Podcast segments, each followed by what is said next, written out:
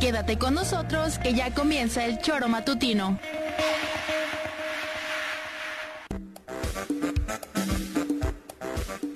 Porque somos quienes alegramos tus mañanas. Interactúa con nosotros y búscanos en nuestras redes sociales como El Choro Matutino. Sintonízanos desde nuestra página web www.elchoromatutino.com y llámanos a cabina al 777-311-6050. De lunes a viernes, de 7 a 9 de la mañana, por Radio Desafío y también por Irradia FM 103.7. Somos la mejor revista informativa del país. Somos... El Choro.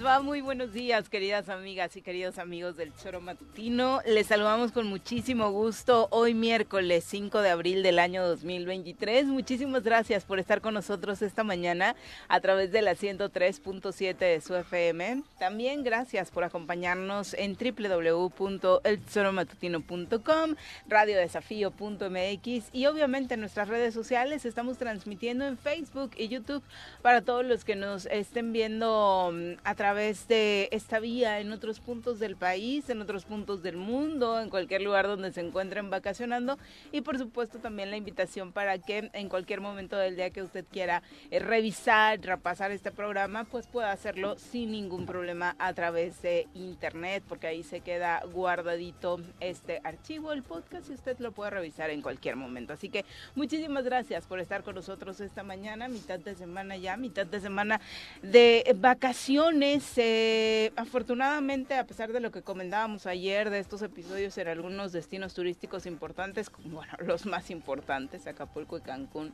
eh, la verdad es que sigue siendo bastante positiva la afluencia de visitantes a diferentes puntos del país que viven precisamente del turismo, incluido Morelos, al menos por lo que se ve en las calles.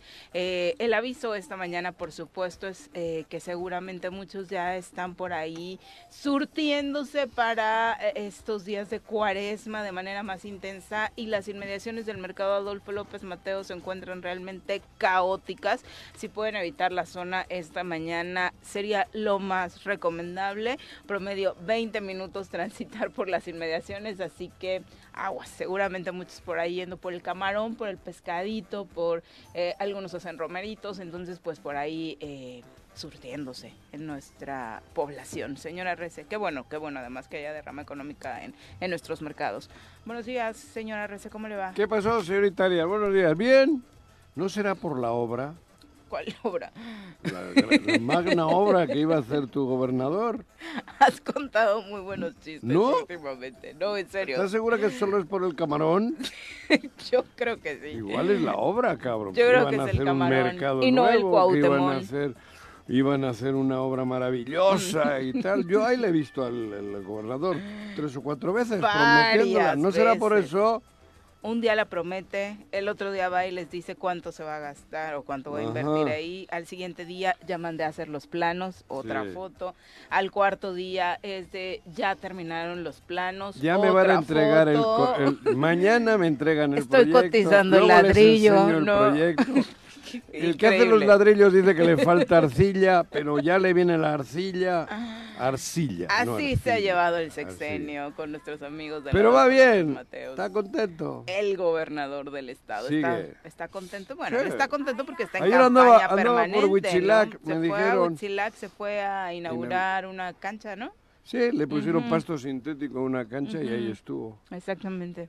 Sí, Está- por allá le tocó visitar esta semanita. Creímos Sí. que iba a descansar, pero no, mira, tan activo que anda el No, muchachón. no, no, anda con todo, cabrón. Vamos a saludar a quien nos acompaña esta mañana en comentarios. Una mujer llena de conocimiento, exdiputada, comunicóloga, fiel creyente de la transformación y morena de corazón, sin dejar atrás los deliciosos postres que hace. Ya está con nosotros Alejandra Flores. Ale, ¿cómo te va? Muy buenos días. Hola, ¿qué tal? Buenos Bienvenida. días. Me encanta venir en miércoles, mitad de semana, un gusto.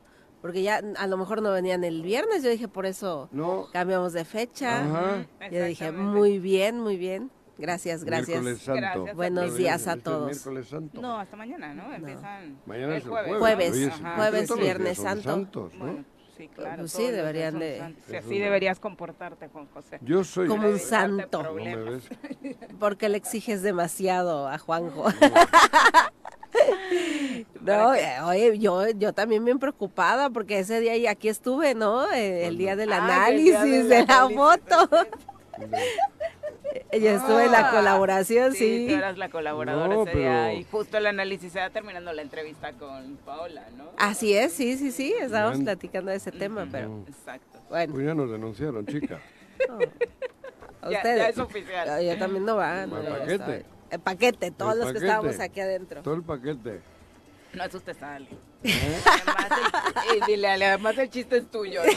El chiste El chiste malo como el de hace rato. Magistradas, magistradas. Perdónenla. ¿qué nos Ni queda? Ni aguantan nada, ¿no? Perdónenla, bueno. magistradas, Pues perdónenla. no es que aguante nada, porque no se dijo pues nada que no fuera cierto y nada ofensivo tampoco, digo. Eh, Ahora resulta que no se puede hacer un análisis, ¿no? Sí, o sea, ofensivo yo no vi nada. Digo, quien no entiende esa- la dinámica del choro, eh, digo que, pues que no lo escuche. Así de simple, que no le escuche si no le gusta, ¿no? Si no le gusta la, eh, la forma de, de ser de Juanjo, porque así es, y así es aquí, y así es en la vida real también, ¿no? No es un personaje, Juanjo así es. Y, y a, a quien no le guste, pues, pues simplemente mira, que no escuche, porque ofensas Estoy nunca hubo a grabando esa de nadie. ¿Quién iba a pensar? ¿Quién iba a pensar? Que por- una mierda lo iban a chingar. Ya, Digo, solo seguir enfatizando eso, ¿no? Que durante casi 20 años en este programa de lo que se ha tratado es de hacer una crítica sobre el hacer de las Sí, personas, claro. no sobre quién es la persona, ¿no? Entonces, esa crítica y esas críticas durante este tiempo han sido así, pero bueno, a- se Digo, a- aparte quien está Los en el retos, medio ¿no? de, de la política en las instituciones, digo, sabemos en las redes sociales, eh, sí hay ataques, o sea, sí hay críticas duras, ¿no? Y hay de gente anónima, de hay gente anónima que, bueno, que se escuda tras una red social, que, que el fondo y tiene nombre y apellido, Mm. pero, Pero que que en no la red social, sí, claro, y te atacan ahí sí ofensivamente, ¿no? Entonces, Pero bueno, aquí estamos. Sí. Nosotros estamos y estaremos, ¿eh? y estaremos, Sí, sí, Juanjo, y seguro, estaremos, seguro. ¿no? Seguro que seguiremos estando, porque bueno. Pero eso, la vida así es, ¿no? Yo creo que sería de mucho más val- más válido sería si pues si pudiésemos dialogar, ¿no? Di- Digo, Claro. dialogar al aire. Sí, Para que la gente sepa me ha tocado estar aquí con algunas de las Claro. magistradas, la- a, a dos las conozco perfectamente, digo, un saludo, un saludo a, a las dos que conozco, que a una la Yo ya considero no las saludo. de amistad, ¿Por qué ¿no? las saludo? Si les va a molestar. Hasta tu saludo. Hasta el saludo. Ay, Jorge. No, llevo tres días sin dormir. Se, se te ve así. Se, en la- las- se me ven ojeras, ¿verdad? sí. Sí. Estoy Dije- jodido porque ayer perdió el Atleti. Las gallinas ya no ponen. No. El Athletic perdió. Cabrón. Malboro no le ha llamado. ¿no? Malboro me, me, Malboro me engaña con otro, cabrón. No, no, no, no, no, pero. Pero Ay, bueno, no. vamos a hablar precisamente De cosas serias, de no cosas de las serias, muy serias a partir de esto que eh, señalábamos ocurrió mm, el fin de semana con el asesinato de un supuesto líder de Talamontes en la zona de Huitzilac. Eh, se ha dado a conocer a través de diferentes investigaciones periodísticas y también de eh, la propia voz del alcalde de Huitzilac, Rafa Vargas, que el ayuntamiento tiene detectadas cerca de 150 familias en la zona que se dedican a la tala clandestina. El alcalde ha señalado que la investigación le compete en este caso por el tipo de delito que se trata al gobierno federal para dar con el paradero exacto de los aserraderos, aserraderos que ya están siendo investigados, la Guardia Nacional está ahí haciendo inspecciones, de hecho a esta persona eh, que termina perdiendo la vida, que termina asesinada, eh, pues la identifican pues prácticamente de inmediato, ¿no? Como uno de los liderazgos en la zona sobre este tema, Eh, están operando de manera irregular obviamente en el municipio, como sabemos desde hace muchísimos años, Sí, claro. y lo que dice el alcalde es que a ellos lo que les corresponde y en lo que están trabajando es en el tema de la prevención. El tema de la tala clandestina, decía Rafa Vargas, es un tema de ecocidio. Las autoridades federales y estatales intervienen. Nosotros como municipio nos dedicamos al tema de la prevención con la ciudadanía. Pero la fiscalía tiene un trabajo de inteligencia y bueno, ahí hay otro otro espacio, otra área de oportunidad porque eh, tiene perfectamente a las familias e inclusive dice la fiscalía podría tener más información que nosotros mismos sobre estas 150 familias que operan particularmente en esta zona donde se ubica eh, Fierro del Toro eh, y Coajomulco, ¿no? Sí, hombre, joder, si no hace falta ser... Vas por la autopista y le han dejado una cortina alrededor de la autopista para que parezca que hay pinos atrás. Y no nada más. Paras el coche y. brincas y ves que detrás de esa cortina de pinos, que supuestamente es el bosque, no hay No hay bosque. nada. Ya todos son eh, campas sin ningún pinche árbol. Y, y la información, como dice, pues sí la tiene la policía, pero, o sea, el gobierno la tiene, pero no ha Claro hecho, tienen, no se ha hecho lo- absolutamente nada, eh, porque no ha, no ha disminuido, ¿no? El Este, problema este es- gran problema. El problema es que si uno como ciudadano se mete, corre el riesgo de hasta perder la vida. Sí, claro. Eso es un hecho. O sea que ya mejor es, pues si los que lo tienen que hacer no lo hacen, pues tampoco es eh, cuestión de poner... lo- lo digo, más Ah, que eso iba. ¿Será que solo los ciudadanos tienen miedo o hasta la autoridad No, tiene no, miedo? la autoridad no ¿no? tiene- No, digo, miedo, la si, se enfrenta tiene- a otro tipo de cosas, digo, también es, es todo un grupo criminal, pero yo no creo que, que sea miedo, ¿no? ¿Algo pasa por ahí? no. Claro que no. El sí. ciudadano de a pie sí, ¿no? O sea, ¿qué es lo que hacen los activistas? Ir y sembrar árboles. Sí. O sea, no combatir ese tema porque también saben que es muy peligroso para un ciudadano común. Pues nada más nos queda, pues, eh, sembrar árboles, ¿no? Es, es muy triste. Yo recuerdo cuando estaba hace muchísimos años en comunicación social de gobierno del estado, eh, hacíamos un recorrido de ahí, eso fue, creo que, no me acuerdo si con Adame o con Ujú. secuestrada, yo estaba en comunicación social, Con Bolaños. estaba Bolaños Era Ajá. Bolaños el que... en, en Se Seama. Ajá. Eh, hicimos un recorrido en helicóptero y ya se veían, No. eh, y hace muchísimos años. Ahora Eh, se veían unas ma- manchas enormes, ¿no? Ya de, Ajá. de que estaba talado. Y ¿no? nunca se atendió. Y está más pelón que el presidente del Movimiento Ciudadano. Uy, No tiene- Ay, no deja Dante en paz, No, Joaquín. digo en serio. te van a, te van a censurar, no andes criticando por, por, la, por el físico de una persona, pelón. porque eso es bullying. ¿Eso es bullying? Sí. Está pelón. Pero es bullying. ¿A poco? Pues no tendríamos por qué opinar sobre el cuerpo de otras Yo no he personas. opinado nada. Yo he dicho que está Huichila, que está igual de pelón. Más Solo pelón está que la señalando. Solo estoy describiendo, dice. Es que por eso, Estoy ¿eso es bullying? describiendo al aire públicamente. No. Todo no, mundo lo sabe. Pues depende, joder, porque- demanda. Depende porque no sabe si le molesta, si le ofende, si le hace sentir mal, si es un tiene un trauma detrás, Si no anda sé. con la pelona al aire. Tal vez no tiene otra opción. Pues no, ni modo que No. ande con gorra. ¿Pero qué quiere que le diga yo? No he dicho nada malo. Ah, sí, eso es malo. Bueno, Huichila que está tan pelón, tan pelón, tan pelón, tan pelón. tan Como tu pelón que no rodilla. tiene- Bueno, como... Iba a decir otra cosa. tu rodilla, No, sí. mi sí, sí. trasero. Te tu rodilla. No. Perfectamente. La rodilla. El trasero como no. tu rodilla, como tu rodilla. Bueno, pero es volviendo Sí. al caso. Sí. Es una tristeza porque no solo pega a Morelos, pega al Estado de México porque Claro. la tala va para allá, Que tampoco tira hace para nada, Valle de. Bravo, Entendamos que tira son para los Michoacán, pulmones, ¿no? O sea- tira para Tepoztlán y pero no es de hoy. Cada- pero Claro, ya- no. Pero dicen que hay 150 o 200 talamontes, ¿no?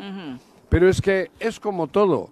Si has permitido, eso se va procreando. que, que vaya Sí, creciendo. claro. Entonces, además es una forma, puta, el, el pino no es mío, lo talo, me lo llevo y me da dinero.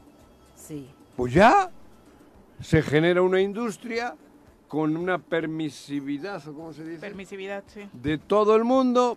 Entonces, mira qué chingón. Esos pinos te dan 20, 30 mil pesos un pino. Entonces, joder, son miles de pinos, hay una Así industria es. ahí. Sí, claro. ¿Y qué va a hacer el ciudadano? ¿Ir a enfrentarse con ellos? No, alguien ha permitido, alguien permite. Y, al es una permitir- cadena, porque tiene, se supone que los árboles que se talan eh, legalmente tienen un registro, ¿no? Claro. O sea, entonces, ¿quién compra esos árboles? Porque ah, Pero es si los- muchísimo. ¿Pero quién compra? Pues si compra todo el mundo. Los muebles que tienes en casa se hacen con eso. Bajan a la Ciudad de México, ahí hay mueblerías. O, en el- o, para acá, o para allá, porque los transportan sin problema, porque no hay problema. Sí, Entonces, ¿quién tiene la culpa? ¿Quién?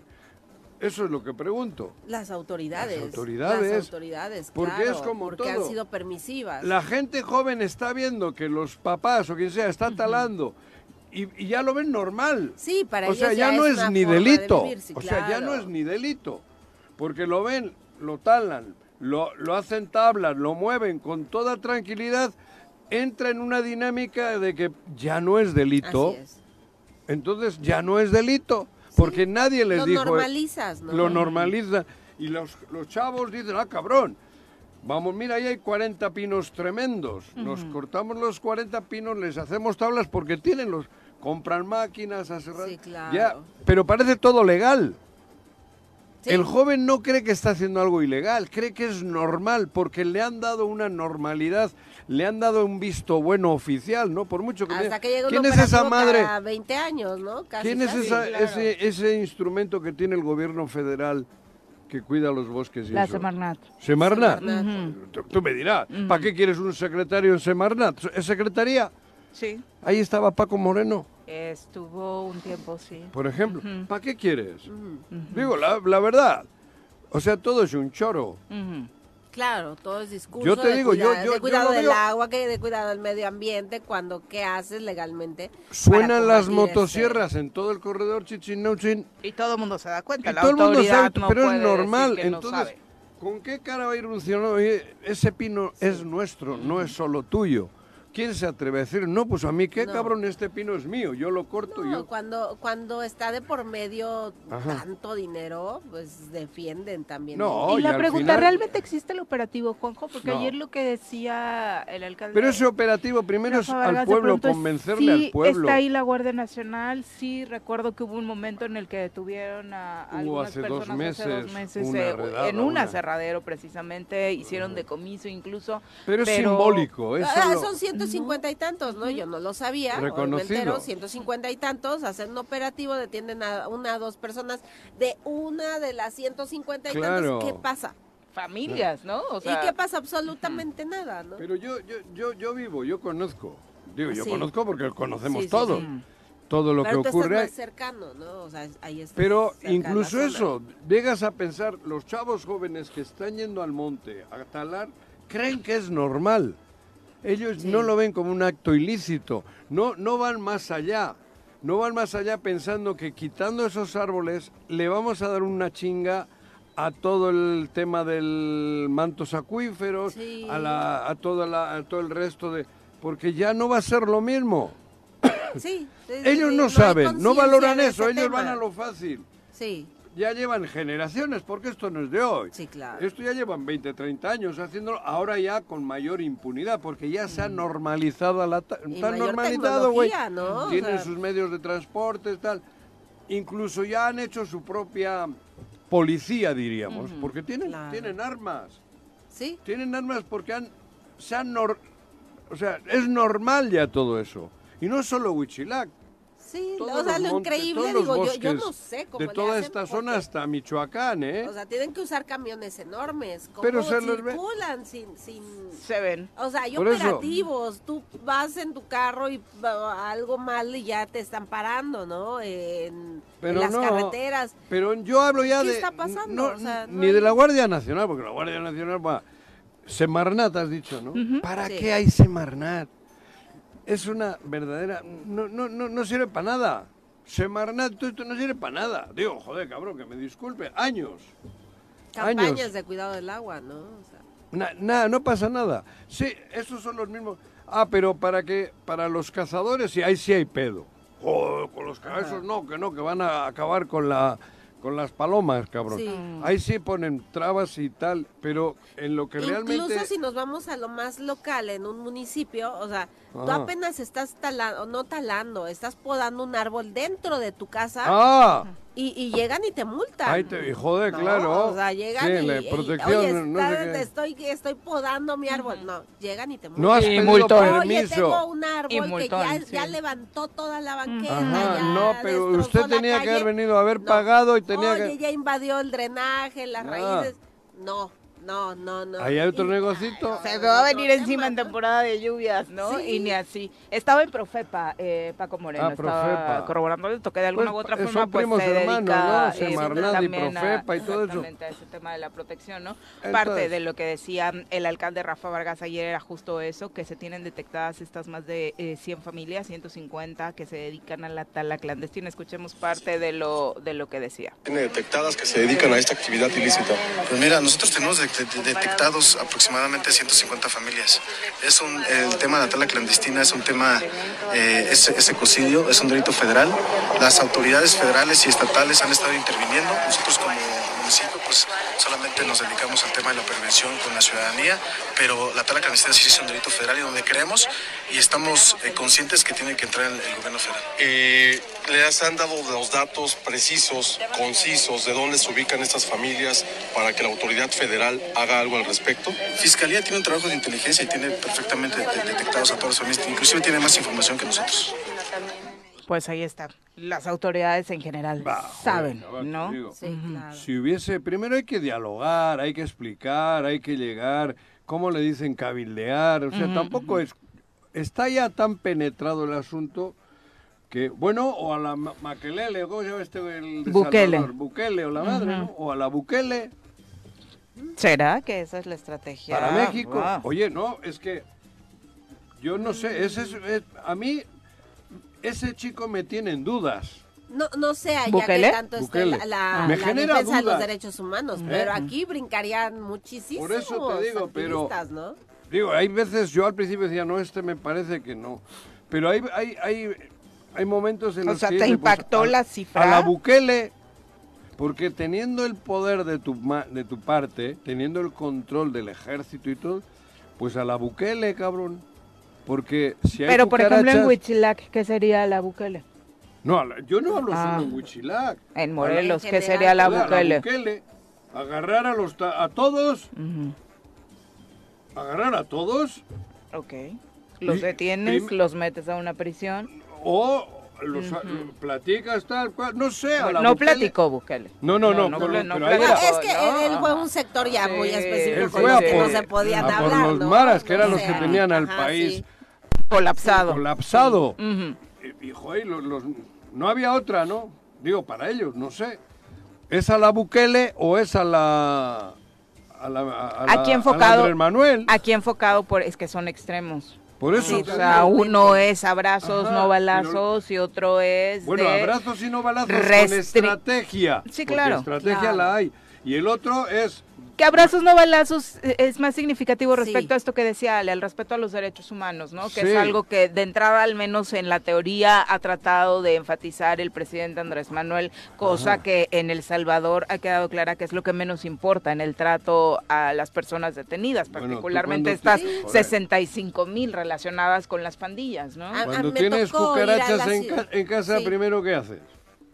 No, que hay, que hay mucha gente que está de acuerdo, Juanjo. O sea, No, no. muchísima gente Joder, que está de acuerdo. a mí me sorprende el- incluso la cuando- cantidad de adeptos que he leído es acerca que de por el trato que se le a está dando a estas cualquiera, a personas. cualquier pensante le ponen dudas, porque yo al principio pensé que no, que no debería de ser así, pero hoy me, me genera unas dudas Eh, tendría que grandes. ser un, un movimiento muy grande eh, por parte del gobierno, ¿no? Como se hizo allá.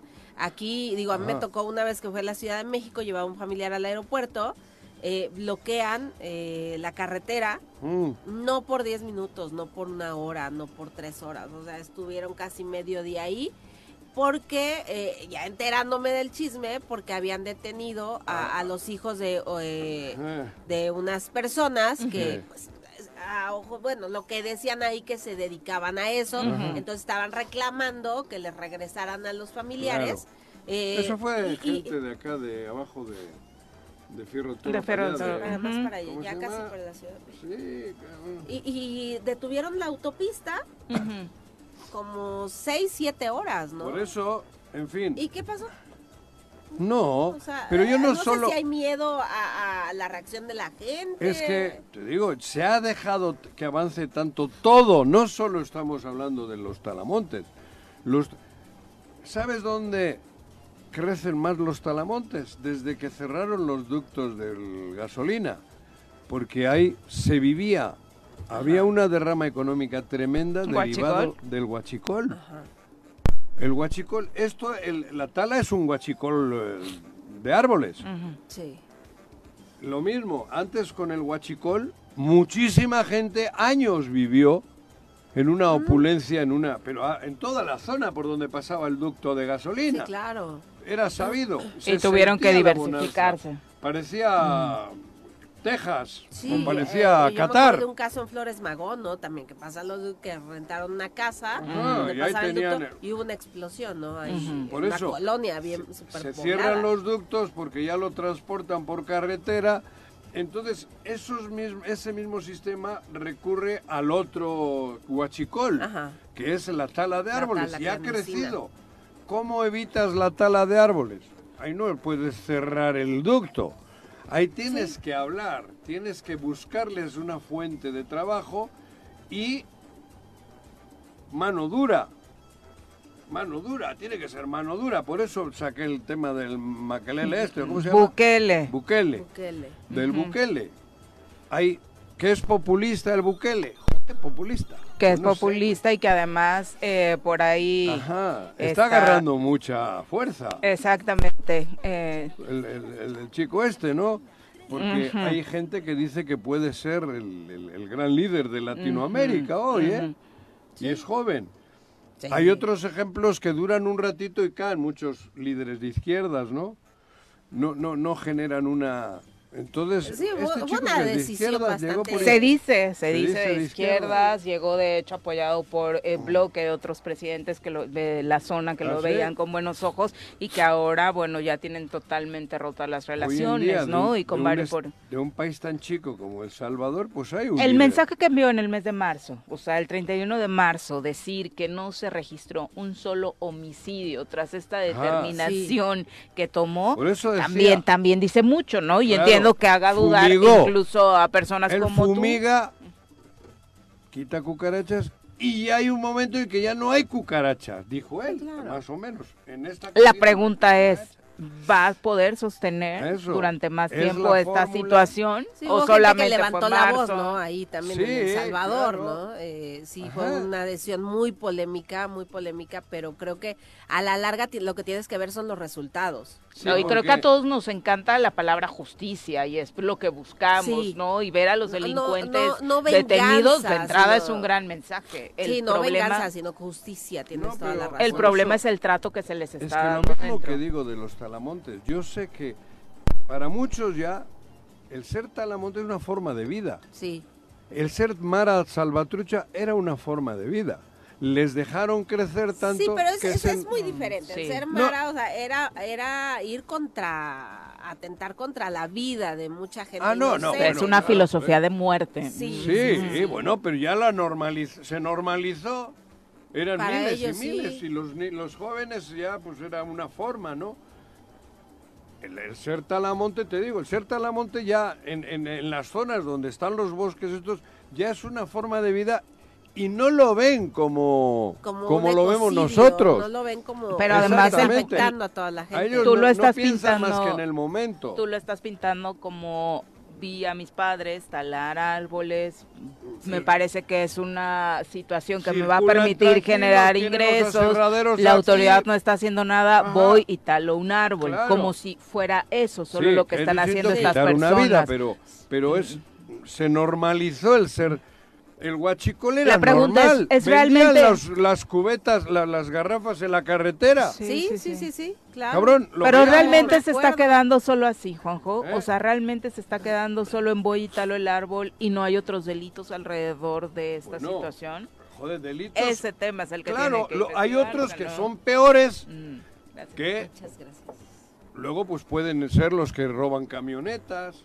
Ya sé, pero esas Sí, son claro. son afluentes que son que esos sí son de que, esos sí ellos mismos los consideran delincuentes y hay muchos que simplemente talan árboles, ¿no? Hablo no solo en Huichilac, ¿eh?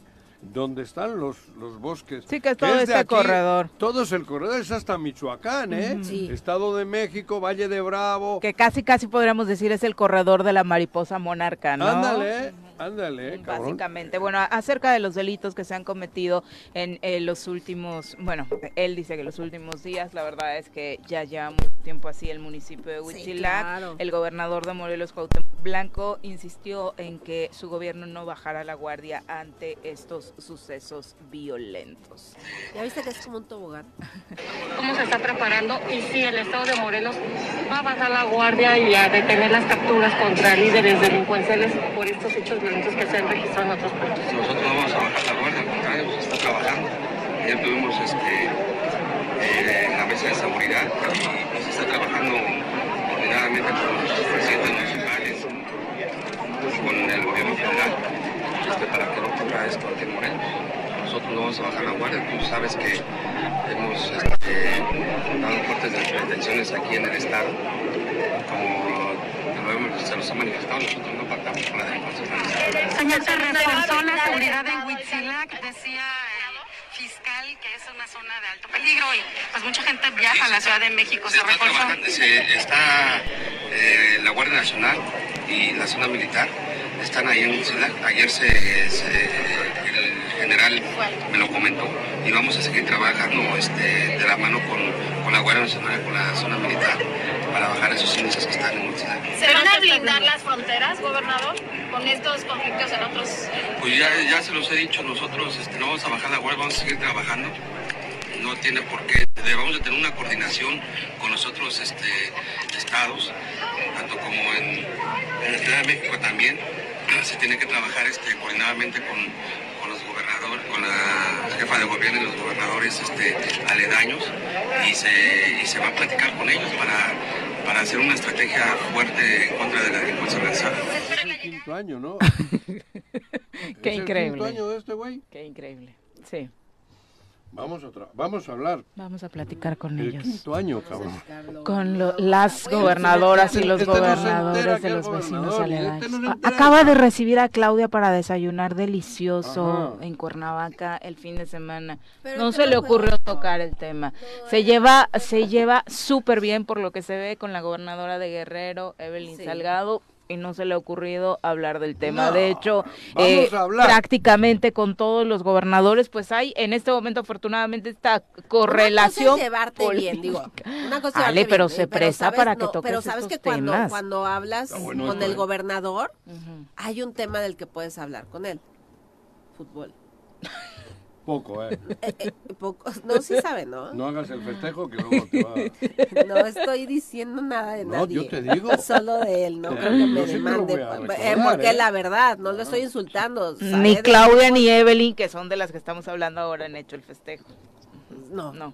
En- Entonces, ah, solo puedes hablar de eso con él para entablar una comunicación. O sea, ¿Sí crees que realmente. cuando los gobernadores lo ven, realmente le digan, ¿cómo viste la América del fin? Claro. Es- no, es que aunque intentes, no, es que Sí. aunque intentes hablar de otro tema, Bueno, O sea, contigo no puedes si intentar. tiene otro tema que yo con él. no, para no, pero Para eh, sí. puedes intentar hablar de otro de tema y hablas de otro tema Hasta con él y ya se enoja porque al no conocer tus reacciones cuando te, Claro. no te enojas, reaccionas mal, no sabes. O le dices, chécalo con Ulises.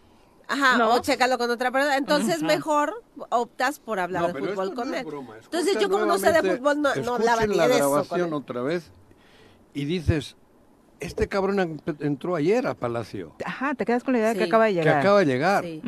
Y es, está ya en el- los meses que se va.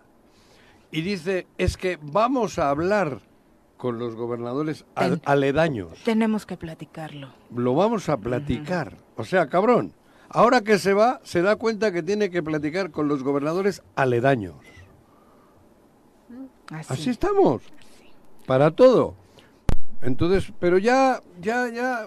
No ya voy, me- ya no voy a bajar la guardia, dijo No, también como cinco veces. claro, no ¿Cuál guardia? La guardia. ¿Dónde ha estado su guardia durante es este sexenio, no? Hemos estado Sí, claro. Igual es- es- Son las cuando hay una 7.37. elección, que No se baje, Nos vamos a una que pausa. se mantenga erecta. Volvemos. Ay, cojos.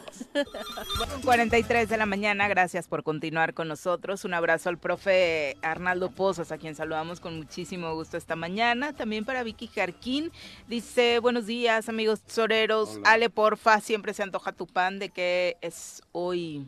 ¿De qué lo trajo rompope. Muy bien. De rompope. De rompope. Se ve la Pero ¿por qué no lo disfrutas, Juanjito? Lo acabaste de un bocado. Sí, o sea, él luego lo ¿Verdad? No, cabrón, Ajá. joder, lo O sea, no le dura ni un segundo. No, cabrón. Yo lo disfruto así, de repente. Luego ni te enteras de qué sabor es, Juan Sí, José. sí le agarro, no No, creas. no, no, no, no. No, Vicky sí. Jarquín. No. No, Saludos, ahí está, de mareando la rompope. perdiz, cabrón. Ay, besito por acá. besito Genaro. Sanz, traías hambre, que es diferente Si ya uno también. está excitado antes, ¿para qué sigues con la...? Hay que comerse. Un abrazo, Genaro, gracias por acompañarnos. También para Pati Delgado, que nos desea excelente ombligo de semana. Muchas gracias, Pati. Saludos, Abelardo Eso- Maya. volvemos con lo del ombligo. ¿Y el martes entonces qué es? Es que no sé si Pati empieza de arriba para abajo, Por de abajo para arriba. También habrá que preguntarle. Al ¿no? miércoles siempre le dicen como que la mitad de semana. Por eso, el ombligo, la expresión el ombligo. Esa es la En- mitad. entonces, el jueves, Bueno, es ¿en tu lo- cuerpo qué es el jueves?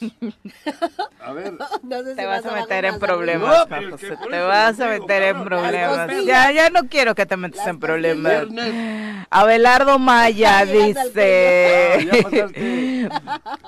Pero no solo son los talamontes el problema, dice Abelardo Maya. claro Eh, no. Están las madere- madererías industriales, dicho- las carpinterías, los de eh, eh, los Claro. trabajos de construcción. Claro. Ellos Los compran madera ilegal casa. y quien compra también está metido ¿Y- en el problema. ¿Y qué haces? Dice Abelardo, la vigilancia y los operativos corruptos que se llevan su mochada también cuando ven pasar a estos camiones tienen Totalmente de acuerdo, por eso he dicho A- que a- aquí, es... fíjate que, que quien compra, ya el consumidor último no. Porque tú No, no, no sabes. Nosotros dónde no viene, sabemos. Ya Tú no está sabes ya de legalizado. dónde proviene. Ya se ¿no? legalizó esa Así venta. es, vas a Ocotepec, Y, y tú, va- ves a los muebles y no sabes. o, de en dónde el, viene o en esa Liverpool. Mm. ¿no? Ajá, incluso. ¿Qué, en tiendas cabrón? departamentales. Pues sí, En mueblerías de prestigio, ¿no? No Claro. sabes de dónde viene esa madera. claro, cabrón. Aquí Pero en México por eso ninguno, no he digo- visto ningún mueble que diga madera certificada con árbol Ajá, cortado. No, nunca debería, y ¿no? de- de- pero además Debería. debería de venir así, pero debería de haber todo el Eso ayudaría a acabar de con el problema. ¿Cómo le llaman? El reforestación. Como Sí. lo hacen el, mu- el pino es Sí, un- es que así, es- así es se un supone cero se hace. que, que así es la tala eh, moderada o la tala No, controlada. controlada. ¿no? Es que eso existe en todo el Sí. mundo. En Canadá y en, en- en todas partes hay una parte donde se cultiva el pino. Es cultivan el pino para Sí. hacer madera, pero Pero- lo cultivan y a- el pino a los 11 años ya te da la madera, o sea, ya tiene y es reciclado. En otras partes están sembrando mientras en el en esta lo talan, ¿no? Oye, pero Eso estaría es padre que, de que- que- que pasara eso de que el mueble que compras, en donde sea, Ah. sí llevara un sello. una certificación, porque así Pero ya también nos daría la responsabilidad como ciudadanos Pero es que es de como las decidir. carnes. Y dices, ah, voy a, a tal mueblería, ¿no? Eh, que Ajá. tiene un payaso luego afuera. Sí. Dices, ah, ok. eh, eh, tiene un payaso. Una mueblería con un pa- payaso. Sí, en Sí. Plan de Ayala. Eso es el palacio, acuerdas? esa es Ay, la no casa de. Mo- ¿No tiene? ¿No era McDonald's? Ah, sí. un payaso como inflable. Ay, no Ah, yo creo que un payaso de verdad. ¿Rico? Oye, oye, Ah, ya, ya has vuelto a la política. Morelos. Ya vende muebles Cuau, ¿no? entonces ya sabes en qué, en qué mueblería Mm. sabes que tienen esa certificación los muebles que Por estás eso. comprando y sabes también quiénes no y también tú decides y pones un alto de decir no voy a consumir Claro, ese tipo de como la carne, Ajá. como cualquier otro producto, porque hay carnes y carnes también, reses y reses. Hay reses que sepa la madre de dónde vienen y hay reses Todos que vienen con todo la la, la- debería de legalizarse eso. Claro, es el cultivo de la madera. No, no legalizar, bueno, es toda la tala, sino le- eh, eh, que, que se agregue este tema de que tenga un sello. Cada mueble, Claro. cada mueble. Es como de cuando- dónde proviene ver, el mueble donde Guste te o no sientas. guste, el arbolito de Navidad, los Sí. arbolitos de Navidad, digo, guste o no guste, porque a quien no le gusta, ni Sí, eso, ¿no? sí, sí, sí. Pero eso es un cultivo. Se está uno. cultivando el árbol de Navidad. Claro. Y por eso te dan todos los, los papelitos para que tú puedas llevártelo a casa, guste o no guste. Ajá. Pero eso es un cultivo. Hay unas zonas de terreno donde se cultiva ese Sí, pino claro, tú vas... y, y- y lo van reforestando. ciclos. Y realmente el año que regresas, al año siguiente ves la zona que es reforestada. reforestada. Ujú. Digo, guste o no guste, que eso en todo el mundo ocurre. Sí, ¿eh? claro. La, la- industria de la madera legal es eso.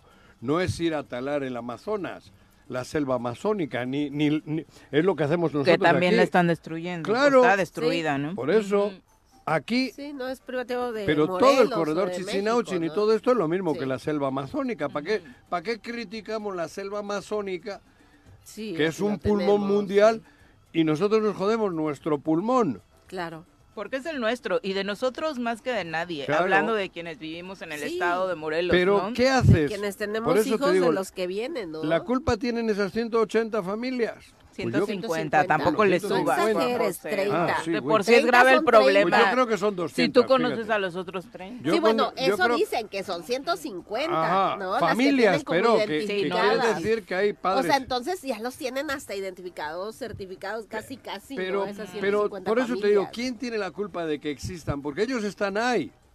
Tienen su modus operandi, tienen su Sí. modo de vida así. Ujú. Por eso te digo, si a ellos les das el otro modo de Sí. vida, también lo van a seguir haciendo. Dentro de la legalidad, estoy seguro. Sí. Es reconvertir todo esto. Cómo, Ajá. cómo puede ser un ciclo y puede Hay otros grupos que son ellos. delincuenciales de otra manera, que ya usan la violencia, te roban, te asaltan y, y hasta te secuestran. Esos, esos sí son como los maras salvatrucha. Que es otro salva- problema de la zona. Eso es ese es el problema. que el gobernador no Ajá. tuvo que esperar cinco años para, Para hablar y atender y decirle voy a echar ganitas y no voy a bajar la No, guardia. este- ¿no? Ese es el real problema que de- se debió atender y que incluso ayudaría a contener los otros Claro. muchos que se, a se A generan ver, alrededor. Huitzilac, bien organizado, todo el corredor Chichinauchin, bien Sí. organizado, con un proyecto, con un plan de vida, es autosuficiente sin necesidad de la- dañar a la madre naturaleza. Claro. que sí. Sí, por supuesto. si es la, la Suiza de acá, habría una derrama económica chingona, mucho más que talar un pino. No Sí, una necesitarías agarrar una motosierra y jugarte la vida. aspecto, sí. Mm. Tendrías forma de generar trabajo y puestos de, de- de- de calidad para que la derrama sea chingona, porque lo que más genera el dinero que me- más limpio te cae es el del turismo. Así es. Y esa... ma- eh, Joder, cabrón. ¿A, a cuántos no les gusta eso? Hombre, un día puedes Sí. ir a la playa y otro día puedes ir a la montaña. Y habría un movimiento de- económico maravilloso. No, pero sin duda, sin Claro. ¿Quién le duda, ¿no? Y no habría necesidad de que los temas, hijos si vean no a sus interés- padres ir a talar y luego ir ellos a talar. Bueno, seguiremos con el análisis de este Claro. tema. Por lo pronto vamos a saludar a través de la línea telefónica a Rabindranath Salazar Solorio, quien nos acompaña eh, como cada Mira. semana en este espacio. Muy buenos días, Rabin.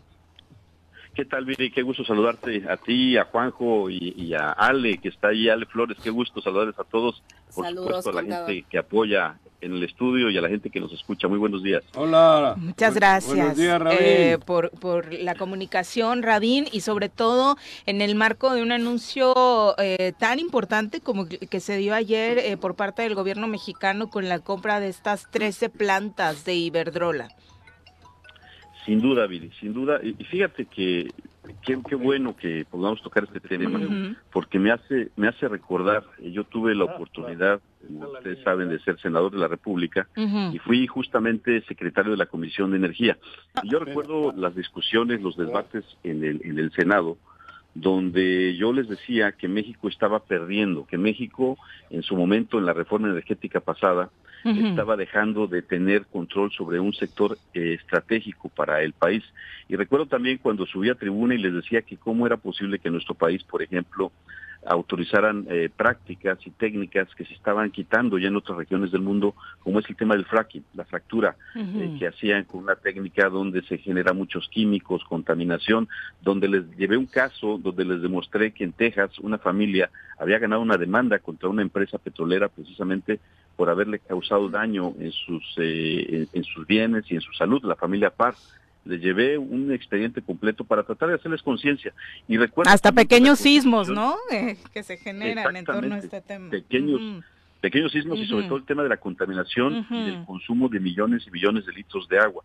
Y recuerdo también eh, eh, en aquella ocasión que les llevaba yo pues todo lo que estaba ya en desuso y cómo le quitaban en una parte de la constitución la, característica de que el sector energético es estratégico para nuestro país. Por eso, el día de ayer, el anuncio que hace el presidente es tan, tan importante, porque estaremos pasando de, de generar del 39.6% de toda la energía del país al 55.5% con esta adquisición. Esta adquisición que va a significar una inversión de alrededor de 6 mil millones de dólares que provienen del FONADIN, de este fondo que está justamente para este tipo de compra de infraestructura y no genera deuda, lo cual es también muy importante.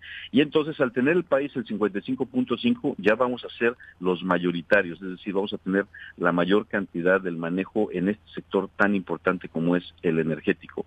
También anunciaba el presidente eh, que al término del el sexenio y esto por eh, la recuperación de algunas otras plantas que se le está dando mantenimiento, que se están modernizando, sobre todo plantas hidroeléctricas, que eso también es muy importante, dada la cantidad de, lugares donde se puede generar este tipo de energía.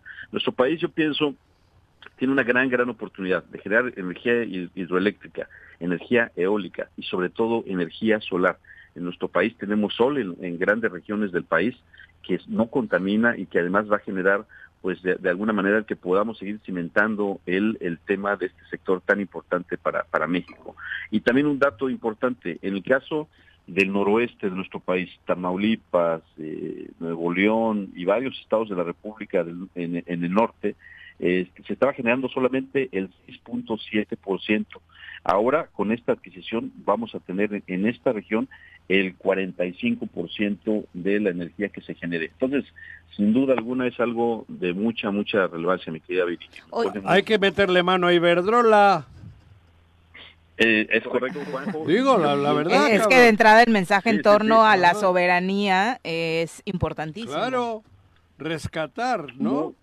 Muy, importante, muy importante. Yo, yo recuerdo que en aquella, en aquella ocasión yo les hacía algunos señalamientos donde a las empresas que producían energía o que se les daban estos grandes contratos, se les daban todas las facilidades, o sea, facilidades eh, de verdad absurdas, donde en nuestro país, todas, todas, son todas, ¿eh? Donde, y precisamente esta empresa era una de ellas, de las consentidas, porque donde nos atrasáramos, por ejemplo, en la construcción de un gasoducto y la empresa eh, ya había puesto una fecha para poder eh, echar a andar determinada planta y no estaba por parte de otra empresa el gasoducto por cualquier circunstancia, a nuestro país le empezaban a cobrar. O por ejemplo, había empresas extranjeras que compraban gas eh, a países sudamericanos y después nos lo revendían a nosotros en lugar de que México pudiera adquirir directamente el gas. Entonces, cuestiones de verdad muy absurdas y que bueno, con este paso que da ahora el gobierno de México, con esta visión del señor presidente, pues sin duda alguna estamos recuperando eh, la mayoría y el control sobre un sector tan importante como es el energético. Que el, que el Estado mexicano tenga el control eh, va a traer beneficios económicos también para nuestros bolsillos, que es de pronto lo más importante eh, a largo plazo, Rabín. Totalmente, Viri, totalmente. Yo siempre he dicho que en el caso de servicios, en el caso de, temas tan importantes como las gasolinas, como la energía eléctrica, el Estado debe de regular el asunto de las tarifas. El Estado debe de mantener un control para evitar abusos porque sucedía en el norte del país. Ustedes recordarán en, los países, en, los estados fronterizos, muchos de los paisanos en ocasiones pasaban la frontera para cargar gasolina en Estados Unidos y regresaban a nuestro país porque era más barata. Ya no sucede eso, ahora ya no pasa eso. Ahora, curiosamente, en algunas regiones de nuestro país está sucediendo al revés. Vienen de fuera para poder cargar aquí, para poder adquirir aquí, porque efectivamente se está empezando a generar un tema de control y un tema de regulación más adecuado. Dentro de las críticas que han surgido, algunos se rasgaban las vestiduras diciendo de, bueno, es que no tiene nada de malo que empresas extranjeras como esta, Iberdrola, líder en su ah. sector a nivel mundial, pues venga, invierte en México, en un mundo globalizado es imposible que esto no suceda. ¿Para qué invertir tanto dinero en la adquisición de, de, estas eh, plantas? También le dijeron eso en España que iba a bajar la electricidad. Y hoy el recibo solo ya te da toques. En España la gente se está muriendo de hambre porque no tienen para pagar la luz. De lo cara que está, cabrón. En serio, ¿eh? Con Iberdrola. Pues, sí, totalmente. Y ha generado temas de manifestaciones muy fuertes, justamente por los altos costos que hay en el tema de la energía eléctrica, justamente, y no solamente en España, en varios países europeos. Entonces, el mantener el control y mantener una vigilancia absoluta sobre temas tan estratégicos como es el tema energético, que utilizamos la energía prácticamente para todo, para producir, para movernos, para todo, pues es algo fundamental. Yo, yo me acuerdo mucho, de verdad, hay un artículo que ya lo buscaré para que se los pueda leer cómo estaba y cómo lo dejaron, donde al tema del sector energético le quitan la palabra estratégico. Y recuerdo que subía y, y le decía, ¿por qué le quitan el carácter estratégico? Sin energía no tenemos posibilidad de un mejor desarrollo. Ahora, yo también pienso que privatización en el pasado nos ha dejado algún bien, nos ha dejado algún beneficio a la ciudadanía en general. Ninguna. Vendieron los fertilizantes, actualmente están escasos y los estamos importando. Eh, Telmex, privatizar, ustedes recordarán los mexicanos que cuando se genera Telmex, Teléfonos de México, a todos nos entregaron unas pequeñas acciones, teníamos ahí unos papeles donde éramos parte de, Teléfonos de México. Después le entregan Telmex a, Slim y lo, que se provocó fue generar uno de los hombres más ricos del mundo y posteriormente, si ustedes recuerdan, se pusieron en una gran campaña a tratar de recuperar la mayor cantidad de las acciones. En el caso de los trenes, es un sistema de transporte oh. eficiente, barato, que no contamina y bueno, se perdió, o sea, ya ahora se está empezando hasta los rieles. Hasta los rieles se han este, echado ya en algunos lugares. Entonces, los trenes, los fertilizantes, eh, teléfonos de México, los bancos, la banca, exactamente. Somos uno de los sistemas financieros a nivel internacional más caro en, cuanto a comisiones, en cuanto a servicios, en cuanto a tasas. Ah. Entonces, yo, yo, yo, yo pregunto, y eso recordaba yo ayer que hacía el anuncio el presidente cuando dimos ese debate, ¿qué privatización, cuál privatización le ha dado un beneficio importante a nuestro país? Absolutamente ninguna. Y yo recuerdo en el Senado cuando planteé esa, esa pregunta, ninguno de los senadores subió a dar algún ejemplo de beneficio. Entonces, sin duda es un paso muy importante para el país el retomar el control sobre eh, el tema de los energéticos y que al final del sexenio, como ya se ha mencionado, se estará teniendo aproximadamente el control del 65% de este importantísimo sector. Ha sido seguramente un buen momento en esta reflexión que haces, Rabín, eh, sobre tu participación en el Senado en aquel álgido, porque lo recordamos así, durísimo debate en torno a la reforma energética y cómo al final, hoy reflexionando y viendo hacia atrás, eh, comentas, ¿no? O sea, al final tuvimos la razón, al final estamos dando pasos eh, para revertir esos, esos malos momentos. Acaba de suceder también en el tema de la seguridad, con lo que decían gente relacionada a la cuarta transformación como Gerardo Fernández Noroña en torno a Genaro García Luna, y acaba de confirmarse que también todos esos dichos estaban llenos de razón. Eh, parece que el tiempo está, está haciendo justicia. Así es, Viri, así es, sin duda, eh, para mí de verdad es motivo de, mucho gusto el ver que desde hace ya varios años eh, se tenía la razón en muchos temas importantísimos, ya lo mencionaste, el tema de García Luna, ahora el tema de, de la energía, el tema de los trenes, porque tenemos el México Toluca, tenemos el suburbano, que a mí me toca la supervisión, tenemos el tema del tren Maya, en fin, se están empezando a recuperar y yo pienso que una vez consolidada la cuarta transformación, el sistema de transporte del tren, que genera beneficio también, insisto, por el tema de baja contaminación y, bajos eh, costos en tema de transporte y en el tema de carga, pues sin duda también va a generar beneficios. Entonces, el tiempo nos ha venido dando la razón. Y, vuelvo a insistir, creo que el poder pasar del manejo del 39% a un 55.5, 56%, ya nos hace pues es mayoritarios en el manejo a nivel general. Y en estos estados del norte donde no teníamos prácticamente participación alguna había mucha demanda. Fíjate que recientemente recibí por ahí algunos importantes empresarios, para que vean que no estamos peleados con los empresarios, que están, preocupados por la falta de, oportunidad en cuanto a la inversión por falta de energía eléctrica. Recibí yo a, algunos empresarios que querían invertir en, en, Querétaro, algunos otros en el norte del país, pero que justamente la problemática era la falta de energía. Con esto vamos a empezar a generar la posibilidad de que puedan llegar nuevas inversiones. Mira, dentro de ellos, por ejemplo, Samsung. Oye, queremos ampliar las plantas, queremos generar más eh, desarrollo, pero no hay energía. Bueno, pues ya con esto vamos a empezar a recuperar. Eh, hablando del noroeste, habrá varios estados que se van a ver beneficiados, entre otros eh, Baja California, Nuevo León, Durango, San Luis Potosí, Sinaloa, Tamaulipas. Y hay una que también se está recuperando, que es eólica, una planta eólica que está en el estado de Oaxaca. Entonces, pues sin duda es un gran anuncio, Vidi, y yo estoy muy entusiasmado por, por, esto y por el beneficio, como bien decías también, en cuanto a las tarifas, las tarifas que ya no suban la, energía eléctrica y eso es en beneficio de todos los mexicanos. Y también de los españoles llegados aquí, amigos, como uno que está por ahí cerca de ti. Yo, soy vasco. soy vasco. Oye, ah, verdad. cabrón, mira. Oye. Se me olvida que que me presentaste al Endacari. ¿Te acuerdas? ¿Te acuerdas? Y que y no y no, no sé ahora, pero yo recuerdo en aquellos años, me gusta leer, me gusta revisar datos resulta que, que la región vasca, el país vasco, el país vasco, eh, tenía el nivel de promedio más alto en, en, comparación con todos los demás países integrantes de la Unión Europea, por cierto, es decir, una buena vida. ¿eh? Sí. y, larga, ya se está tardando. no así, no seas así, no seas así. Oye, cabrón, ahora, viendo todo esto, porque llevas unos años adquiriendo una experiencia, un conocimiento y un trabajo que creo que creo que vamos a aterrizar en Morelos.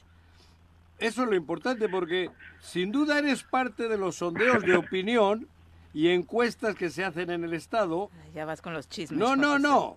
Que ya te ponen como corcholata. Y todo indica que eres la corcholata favorita para las próximas elecciones. Hay sondeos y tengo uno aquí que lo estoy viendo reciente donde te da casi un 2 a 1 para poder ser en la corcholata de Morena e incluso para llegar a ser gobernador. Con toda esta experiencia, ¿qué me dices tú de, de esto que, que lo tengo aquí enfrente? Por eso estoy viendo una encuesta reciente. Ahí vas tú. Ay, mi querido Juanjo. No, no, mi querido pues No la corcholata favorita, la mejor corcholata. O la favorita. Que hable mi corazoncito. Sí, porque luego la corcholata más popular no es no, la No, y aquí eh, creo que se combinan las cosas. La encuesta te da casi un 2 a 1. Mi querido Rabín. ¿Qué me dices eh, de pues eso? Pues mira, Juanjo. Ah, mira, no, sí, dime. Ya, ya llegarán los tiempos. no, no, no, no te hagas. Eh, y vamos a esperar la convocatoria, las reglas, del tema de la encuesta, porque seguramente se va a definir por un asunto de encuesta. Y sí, sí, debo decirte... Me, da un 2 a 1 en esta que tengo aquí, no es, no es manipulada. Pues no seas malisto, me la compartes, por favor, para que la, podamos revisar. Pero, pero ¿sabes que Perdón, perdón que interrumpa, yo creo que de todas las corcholatas, como tú dices, Juanjo, que se, que se hablan en este y en muchos sondeos, no eh, hay, hay, que analizar bien eh, el... Perfil la, eh, la perso- bueno, toda la experiencia de cada una de las corcholatas. O sea, hay, hay unos que ni siquiera tendrían que estar ahí, Por ¿no? eso, por- Y si vemos, creo que no hay una sola que le llegue ni a la mitad de, de experiencia estoy diciendo? Que, que tiene esta corcholata que lleva dos a uno a, a Por todos eso los te demás, estoy diciendo ¿no? que toda esa experiencia de Rabín, después de que está en el gobierno federal en diferentes Sí, ámbitos, claro. esa se puede aplicar, se debe de aplicar en Morelos. Así Por es. eso creo que la corcholata favorita del gobierno creo que es el Rabín, ¿no? y no le estoy No, no, limpiando los zapatos. Eh, eh, a los hechos me, me remito. Sí, claro. No, a ver, y, y él nos está dando las herramientas al hablar de toda esta experiencia, al hablar de su experiencia, y, y no desde, la diputación también, ¿no? Que ahí me tocó estar muy de cerca. Todo la- eh, el trabajo que se hizo, porque hay muchísimas cosas que ahorita son una realidad que mucha gente no sabe que fueron de esa legislatura y que fueron cuando él era diputado, ¿no? ¿Pero qué me dices? Dime algo. Juanjo, pues primero compárteme sus datos que ya me hace interesante el poder Sí. revisar. Sí, hay- es muy completa, ¿eh? pues- porque eh, de Morelos dice que un 2.5 está con Cuauhtémoc y un 8.6 con Andrés Manuel, o sea que, y la tengo aquí enfrentito. Se ha incrementado durante el sexenio la diferencia. La diferencia es abismal, ¿no? No, bueno, lo que pasa es que el, el presidente es eh, de verdad una gente súper trabajadora, súper comprometida y que siempre los ideales que ha planteado desde antes de ser presidente ahora se han vuelto realidad. El mejor ejemplo es justamente el anuncio que hizo el día de ayer en este tema de la, de la energía. Pero bueno, el, tema- el tema Morelos, político, Juanjo, Morelos. yo creo que- Yo creo que llegarán los tiempos y, y mira, pues ya tenemos más de tres décadas en el sector público, en el área municipal, en el área estatal, en el área federal. Y efectivamente, yo, yo pienso que como servidor público es un tema de vocación, es, es un tema de querer la tierra. Yo como morelense, pues evidentemente que también estoy preocupado por ver qué hacer para poder mejorar las condiciones de, de- de mis vecinos, de la familia, de la gente, de mis amigos, de la gente que vive aquí, que vivimos aquí y que de alguna manera pues estamos en un estado privilegiado que podemos poner a nuestra entidad en otro en otro nivel por eh, la, la posición geográfica en la que estamos, por el clima, por el agua, por la tierra, por muchas ventajas que tenemos, pero bueno, ya estaremos esperando las reglas y todo para poder eh, ver esa posibilidad de, de participación en su en su momento. Yo creo que ahorita hay que seguirle trabajando fuerte. Creo que también el espacio en el que estamos el día de ayer, eh, yo estaba muy, muy, muy contento. Ya te compartiré ahí un mensaje que me manda una buena compañera por la liberación de un sacerdote de origen inca que lo habían eh, este, encerrado de manera injusta eh, y, y que de verdad el día de ayer también fue una buena noticia, se liberó eh, de manera anticipada y, y esto fue un trabajo coordinado entre varias eh, áreas federales. Entonces, el poder hacer eh, este tipo de cuestiones, este tipo de, de apoyos, el poder generar beneficio, eso es lo que nos tiene que llenar a quienes estamos en el sector público en- como servidores. Yo pienso que el poder dejar huella, el poder dejar algo de beneficio, independientemente del cargo, independientemente del nivel donde estemos, esa es la razón de ser del servicio público. Entonces, pues yo muy, muy contento, Juanjo, de verdad, de todos estos años de, de poder estar ahí colaborando. Y, y bueno, pues tú en, en este espacio informativo junto con Viri, yo pienso que han podido dar cuenta de muchas cosas buenas, de muchas cosas malas, porque también los, eh, en este caso, los medios informativos son importantísimos para poder generar. Cuando nosotros nacimos... para- Era poder alcalde. ¿no? Era, ¿Era Estaba tesorero? En Cuautla. Tesorero, ¿no? Cuando Sí. nació... Ya era tesorero en Sí, Cuautla. ya era en tesorero, Cuautla era. Hace veintitantos, veinte años, cabrón, ¿no? Sí, veintitantos años. Juanjo, Por ya- eso, ya- ya sí.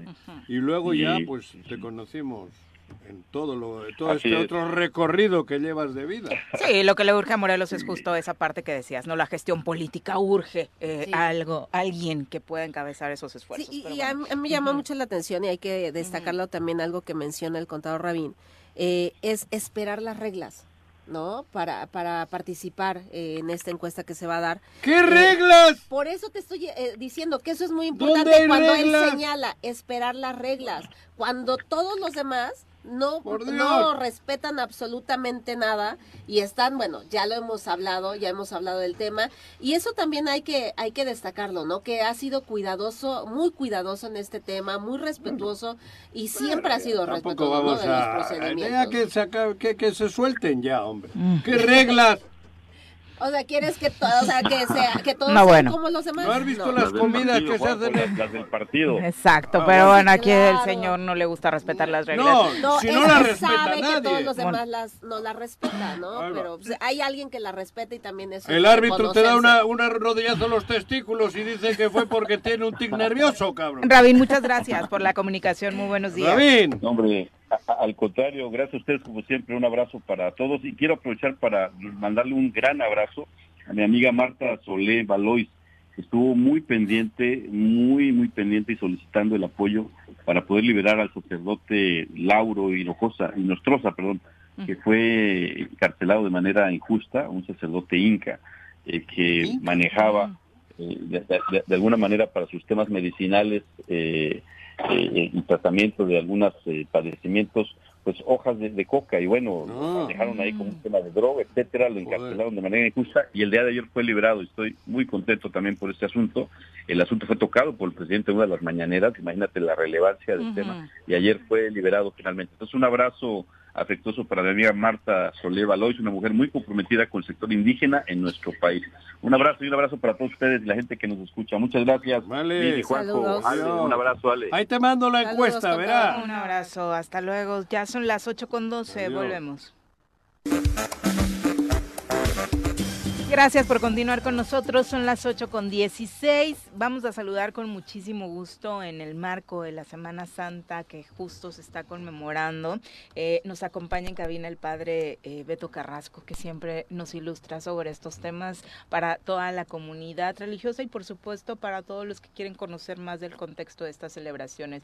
Padre, muy buenos días. Muy buenos días, buenos días Juanjo, buenos, Buenos días Hola. a todos nuestros radioescuchas. Pues aquí estamos nuevamente con alegría y con mucho gusto y desmañanados. Desmañanados, Sí. padre, y, a- y acompañado hoy, eh, no vino solo a cabina, eh, nos acompañan seminaristas. Sí, como Juanjo siempre me Ataca, carrilla, dije, ¿Tienes no, miedo? ataca. Hoy voy a llevar, Miedo, digo, dos. Y nos Hasta acompaña, tiene miedo.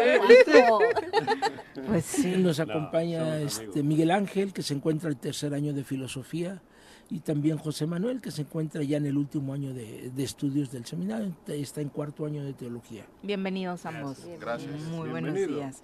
Padre, eh, hemos platicado durante muchísimos años, justo en estos días, sobre la importancia que de pronto no se menciona que para la Iglesia Católica tienen estas, estas fechas. Así es, este, pues hemos iniciado el 2 de abril con el Domingo de Ramos y lunes, martes y miércoles siempre en todas las comunidades damos pláticas para niños, jóvenes y adultos. Y hoy aquí en la comunidad de San Lucas Evangelista, en Pueblo de Progreso, eh, dentro de las capillitas que tenemos, nos están acompañando las hermanas vicentinas y nos están acompañando unas postulantes de su misma comunidad y están atendiendo cuatro comunidades aquí de, de nuestro territorio, podríamos decir, que es la, comunidad de la Corona, eh, la comunidad también de la Santa Cruz, ampliación Jardín Juárez, la cosecha y la colonia Colosio. Se encuentran trabajando arduamente estas hermanas, todas son mujeres, se encuentran grupos de cuatro o cinco hermanas eh, trabajando y acompañando y es una experiencia muy bonita porque muchas veces son comunidades que el sacerdote no puede llegar porque eh, obviamente estamos en torno a la parroquia y muchas de las capillas se quedan. Es cierto que llegan por parte de pues de otras comunidades de la propia diócesis misioneros para atender estas comunidades y acompañarlas en estos días santos, ¿no?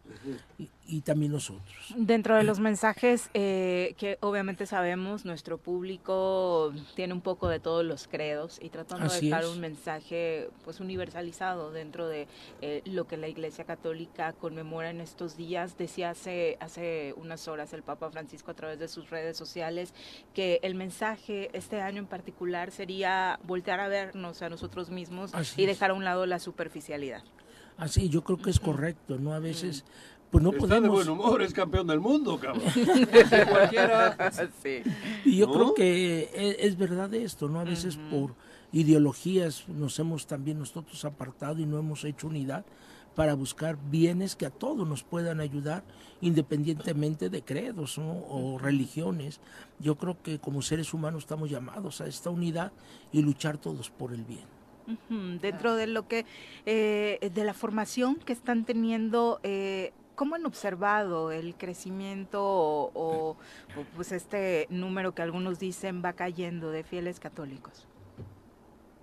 En todo el proceso de la formación mm, vamos teniendo una apertura de, de nuestra visión hacia, hacia los diferentes tipos de credos, hacia los diferentes tipos de pensamiento, que nos hacen comprender que no solamente es la iglesia la que vive en el mundo, sino que somos, somos más y pues eh, esta Iglesia visión... católica. La No iglesia solo- católica. no solo esa no, iglesia, No sí. solo, no solo es la iglesia. Somos más que... Somos seres humanos que tenemos necesidades, que tenemos... eh, tan que sufrimos tanto en una sociedad que...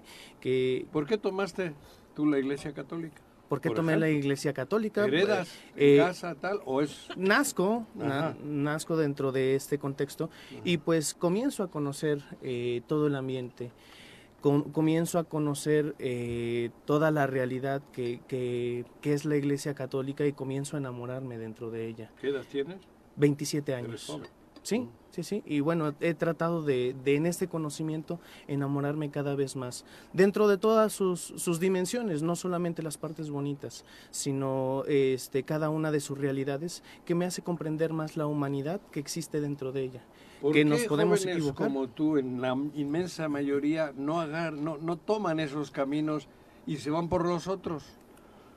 Tal ¿Dó- vez ¿Dónde por- hemos fallado?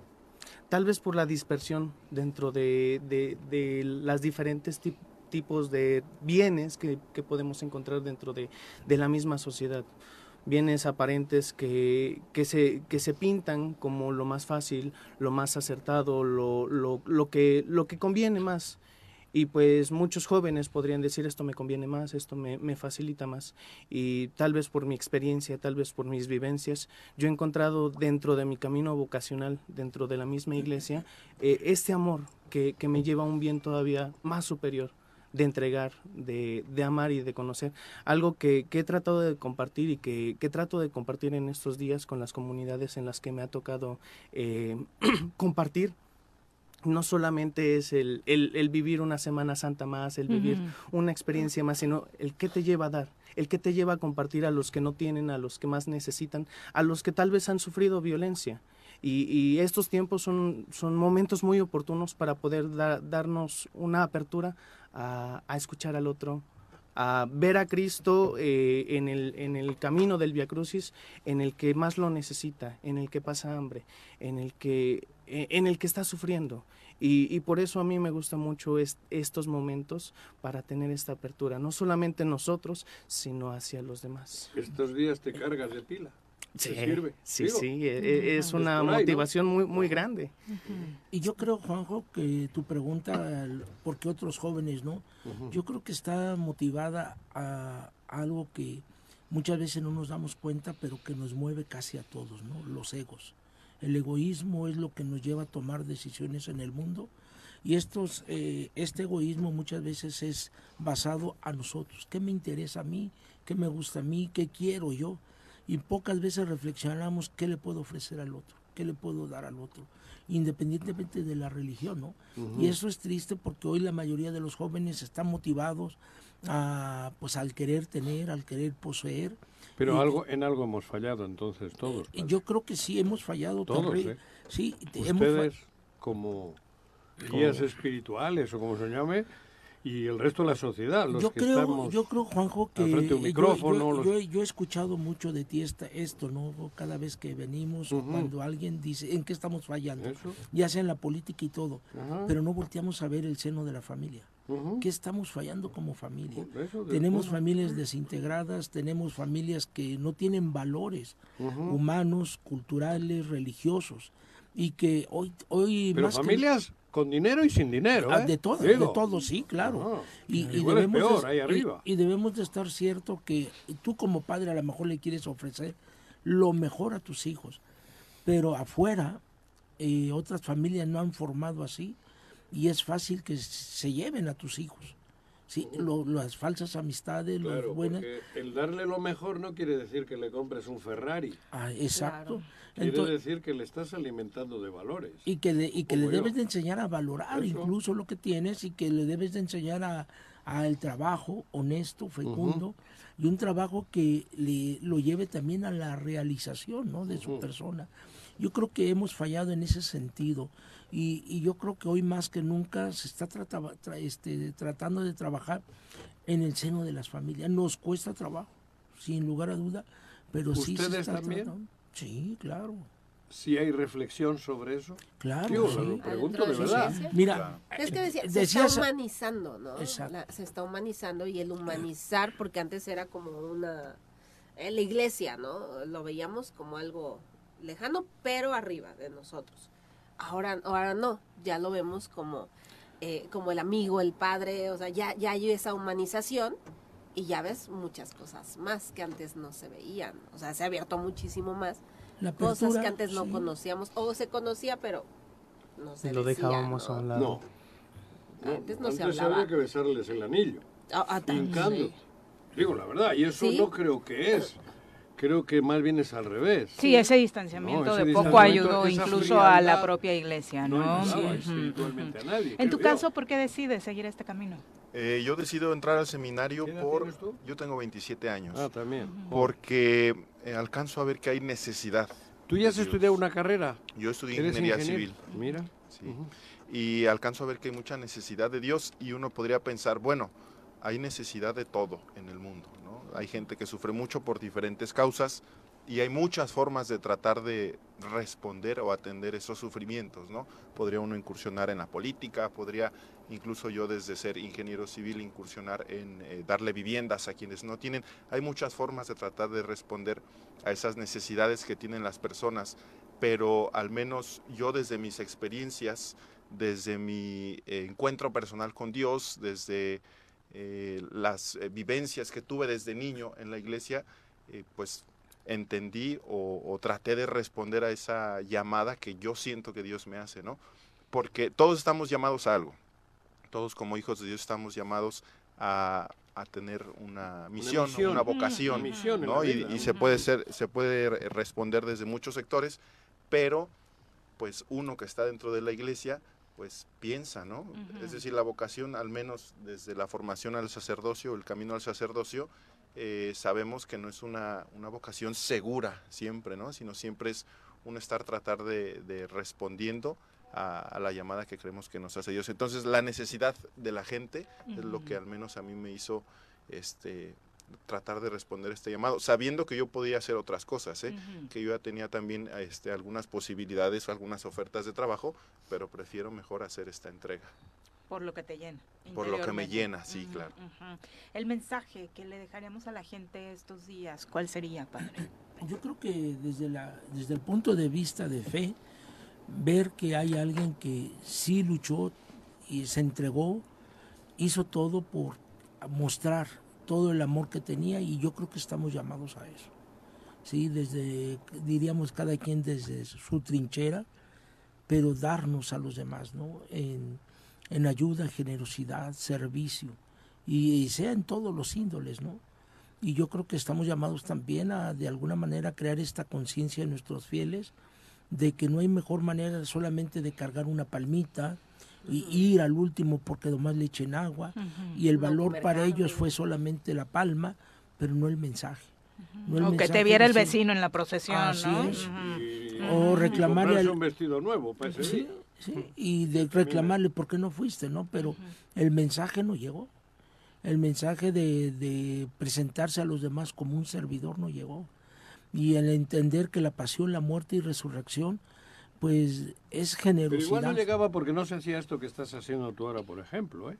Quizá, ¿no? Ese distanciamiento. Yo creo que tuvimos un error y ahora estamos tratando, yo veo al Papa Francisco tratando de, de darle la vuelta a esta, a esta, o regresando las páginas para decir se nos olvidó esto, se nos ol- olvidó realmente evangelizar, se nos olvidó hacer realmente conciencia en la gente de cuál es todo esto, porque nada más con el ejemplo. y nada más dejar de comer carne o de, de hacer actos externos no nos llevan a nada.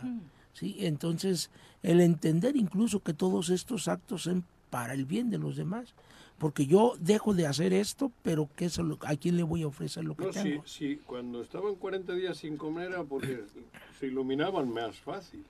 Claro. No era dejar de comer. Era un proceso ese, de estar en contacto contigo mismo, ¿no? Así es, un es. proceso espiritual, eso Sí, lo así sabemos. es, es correcto. ¿Por qué? Te Porque, ilumina, te llega más Sí. claro toda tu mente, así es. ¿no? Sí, claro. No simplemente es no comer. Sí, y además son mensajes que nos humanizan, ¿no? Más allá de la religión, que insisto, Sí, mucha claro. gente que está allá afuera seguramente piensa la Semana Santa para mí no tiene un significado en particular, pero mensajes como Borrachera. el tenderle la mano a los demás, como ser un poco más humano, esos valores Por creo que los podemos compartir todos. Que con todo eso que ustedes están haciendo cargan pilas.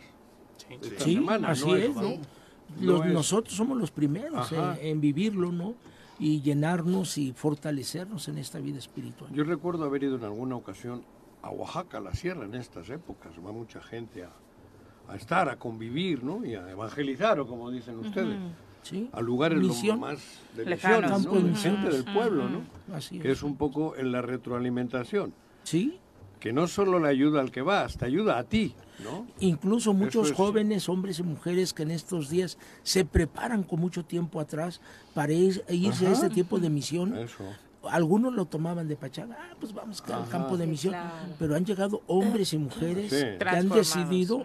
irse al servicio y no de sacerdotes, sino a, a misiones mucho más grandes. Claro. Sí, y dicen, no, no, es que se alimentaron de una manera tal Claro. que ahora quieren vivirlo y servirlo.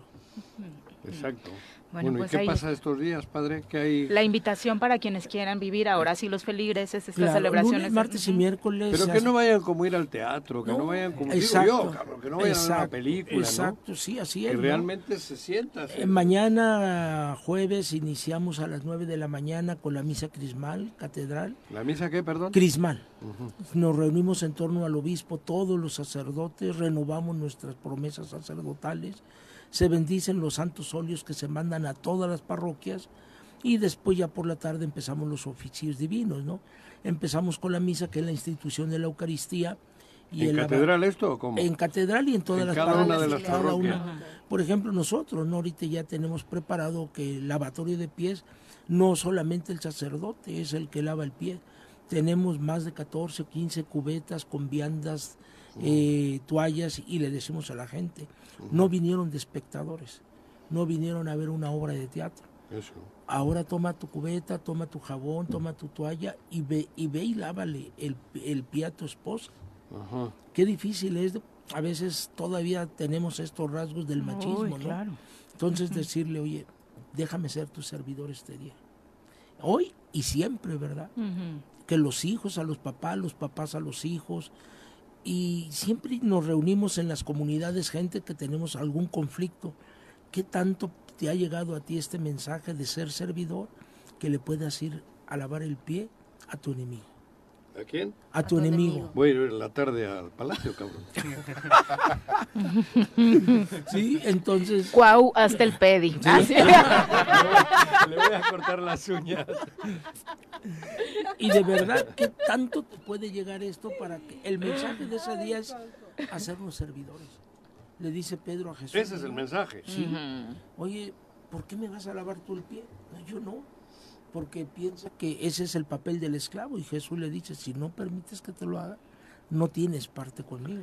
Que en el ámbito político sería entender que el Estupendo. servicio Así de ellos es a favor del pueblo, Así ¿no? Y es. a favor de mejores condiciones para Así quienes eh, gobiernan. Y el viernes tenemos Via Crucis en la mañana, sermón de las siete palabras, y por la tarde la distribución de la Eucaristía, adoración a la cruz, y este el- y la procesión del silencio, que es el, el inverso al Via Crucis por la mañana. Y el sábado todos los templos se cierran y preparamos el fuego nuevo, que algunos empiezan a las 8 de la noche, otros a las 10, otros a las 12. La resurrección. Sí, ahora nos han recomendado mucho pues hacer Temprano. un poquito más temprano por, Por la las condiciones de violencia. Entonces ahora pues empezamos muchos a las 8, pero antes la mayoría empezamos a las 10, 11 o Ujú. 12 de la noche. Ahora pues empezamos un poco temprano por la inseguridad, pero también motivamos a la gente en esa alegría, ¿no? En torno de que la, la tumba solamente se vence por amor, ¿sí? Y esa, esa eh, la resurrección donde todos quedamos marcados. La Pascua significa ese paso, ese movimiento, tránsito, ¿no? De la muerte a la vida. Y hoy, pues muchos podríamos pasar de esa muerte que decía el Papa, ¿no? Vivimos en una cultura de la muerte por todas las tragedias que vivimos. Entonces pasar de eso, reflexionar a la vida, que es al amor del hermano, ¿no? Del prójimo. Así es. Pues ahí está la invitación para los que usan acompañar en estas celebraciones todo va de la mano con Como seminaristas, ¿qué actividades realizan en estas Como seminaristas en días? estamos acompañando en nuestros diferentes lugares donde prestamos nuestro servicio. Los 102 seminaristas que estamos aquí dentro de la diócesis nos repartimos en las diferentes parroquias y estamos ¿Del acompañando. Estado? Sí, Ah. del Estado. Ellos están sirviendo desde el mes de agosto en la parroquia de, de Progreso. Llegan todos los sábados y se van el domingo. Y también al mismo tiempo estamos preparando ya que en el mes de junio vamos a tener todo el seminario en Progreso. Ah, ¿todos? ¿Y eso? todo- van a estar de misión, pero Mm. tres semanas completas y ellos nos están ayudando a preparar esta misión. Perfecto, pues muchas gracias por acompañarnos a los tres. Pues días. Dios les bendiga y que todos podamos vivir estos días santos viviendo la mejor santidad, amando al prójimo. Muchas gracias, padre. de Muchas gracias. Y afortunadamente ya contentos con el Tuca, ¿no? Mejor. Mejor. Sí, sí, sí. Adiós, gracias. Adiós, gracias. 8 con 36, volvemos. 29 de la mañana, gracias por continuar con nosotros. Abrazo, Reina Loyo, que le manda saludos al padre y a los seminaristas. Fernanda García, un abrazo. Eh, también Jimmy Patrick, Casenet Albavera, Luciano Flores, muy pendiente hoy del programa, no sé por qué. Anita Corona, eh, Tatiana Jiménez, muchas gracias. Roberto Oaxaca, eh, Tatiana Jiménez, bueno, ya, ya lo decíamos, muchas gracias. Dulce Rocha desde Jutepec también eh, dice que muy bueno el comentario de, de Rabin. Eh, siendo las 8 con 40, vamos ahora a las recomendaciones La literarias. Leer es comprender. Date un tiempo, libera tensiones y estrés. Piérdete de la realidad y expande tu mente. Recomendaciones literarias con Benjamín Nava. Benja, ¿cómo te va? Muy buenos Muy días. bien, muchas gracias. Muy buenos días. Recu- recuperándonos del resfriado temporal. todo el mundo De por anda todo, así, la semana pasada un gripón que dio, eh, complicaciones, Todos, etcétera. todos Pero ya, Aquí el virus lo trajo, ya sabes quién. Ah, con razón. Los míos O sea, son- todo se lo debemos a Juanjo. Como las maras bueno salvatrucha, que es el mío. Qué bueno que no viene entonces la semana pasada. Bueno, pues esta vez, a- además de, de, pues desear que sea este- estos días realmente no solo de reflexión, sino realmente de bendiciones para todos, para la situación que, que vivimos, este, para todos aquellos que nos quedamos picados cuando vemos las series o miniseries con temas de la Semana Santa, este, Jesús de Nazaret, de- Los diez mandamientos. los diez mandamientos, eh, ah, van a pasar de. Mel Gibson, ah, Ben Hur, van a pasar la, La Pasión. de Mel Gibson.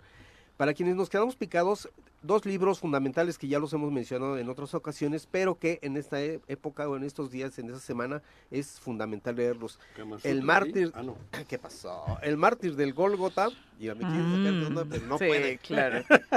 El mártir del Gólgota, que es un libro clásico del siglo XIX, ¿Cuál es ese? 1860 y tantos. Hay película también, ¿no? No, no, ¿en serio? hay No, una basada, ¿no? ¿Qué libro es, en serio? Ese libro, El mártir del Gólgota. Pero fíjate que es una recreación histórica eh, ficticia, pero basada en los evangelios. Y además una narración muy poética. Es un libro, está, lo pueden encontrar en Google, por cierto, lo encontré en libros de, de Google y tiene 1100 páginas, ¿eh? es, es grande la novela. Y se lee así. ¿Es novela? mucho- es novela. Eh, pero es una recreación del tiempo de, de- de Palestina, ¿no? En, en tiempos de Jesús, desde el- cómo estaban las condiciones del Imperio Romano, etcétera. Y, y luego el- los personajes que son Nimas eh, y Gestas son los personajes principales porque ellos son los que se encuentran con Jesús en el, en el Gólgota, ¿no? Bueno, entonces la trama es muy interesante. ¿Y de quién es el libro? Ese libro se llama, el, el autor es Enrique Pérez Esrich, Esrich de español y publicó una novela en 1866, ¿eh? pero se sigue, se sigue- 1866. se sigue publicando y, y lo que leí en internet es que tiene muchas, eh, baja mucha gente el, el libro. Es- Tiene muchas gratuito. Tiene muchas descargas, exacto. Y la otra recomendación es La última tentación de Cristo de Nikos Kazantzakis, novela de 1953. Ese es más Ese conocido. ya es más conocido. Y también, ya lo hemos mencionado, Martín Scorsese hizo la versión cinematográfica. Y es una reflexión más que nada, como también de una versión muy humana, más humana que divina de Jesús, que cómo el hombre se debate entre el bien y el mal y también Jesús vivió esa por Esa eso lucha llama- esa lucha interna, interna. ¿no? Ajá. y que nosotros la tenemos indudablemente hay que identificarla en vez de traumatizarnos mejor trascender a través de estas lecturas no y otras y otras lecturas eh, que nos hagan reflexionar como por ejemplo estuve leyendo la viendo la biblioteca de Uriel Editorial y por ejemplo está el- Los viajes de Gulliver, que es una novela de, de aventuras, que se lee como novela de aventuras, pero también es un relato moral y como crítica social. Yo lo leí en la materia de sociología, fue co- cómo los liliputenses se analiza toda la sociedad y es una crítica a las sociedades modernas, ¿no? Desde el siglo, XVII del siglo XVIII. Otra novela interesante que es la de la reflexión de la condición humana en la soledad es Robinson Crusoe, muy Mm, adecuada las dos. las Sí. dos, y también un clásico del siglo XVIII, ¿eh? este, de Daniel Defoe, y eh, ah, dos también, dos importantes, de Hermann Hesse, el alemán Hermann Hesse, Siddhartha y el lobo estepario. Son dos novelas también, este, Siddhartha es basado en la vida de, De de Buda. Buda, De Buda, ¿no? Buda, Ajá. Ujú. y el lobo estepario refleja toda la crisis existencial que vivieron los europeos y prácticamente todo el mundo entre el periodo de, de entreguerras, ¿no? Primera Guerra Mundial, Segunda Guerra Mundial y toda la crisis existencial que se vino. Entonces, y bueno, y si tenemos oportunidad de ir, un- no sé, quien tenga esa afición por la por la por la religión católica, pues sí también acompañarlo con alguna visita, ¿no? Para para conmemorar, redondear la redondear la experiencia. importante. Ah, alguna de las actividades de Semana Santa, Ah, ¿no? ah, Porque, ah, pues, ah, esa- es el, el símbolo más grande del cristianismo, es precisamente la, la resurrección, que es el domingo de resurrección. Pero si leemos eh, algunas de estas sugerencias, eh, demos contexto, ¿no?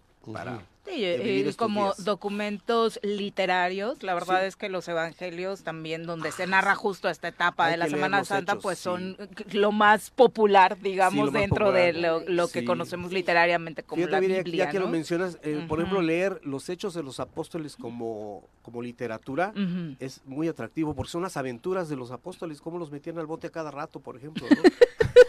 Cómo po- po- sí, los a, a- a- Sí, sí. a Pablo y luego, luego, luego que se convirtió Tambo, luego a Pedro, tiro por viaje al, al bote, ¿no? Entonces, Hasta sí que le terminaron sufrieron. con- convirtiéndose los carceleros. También.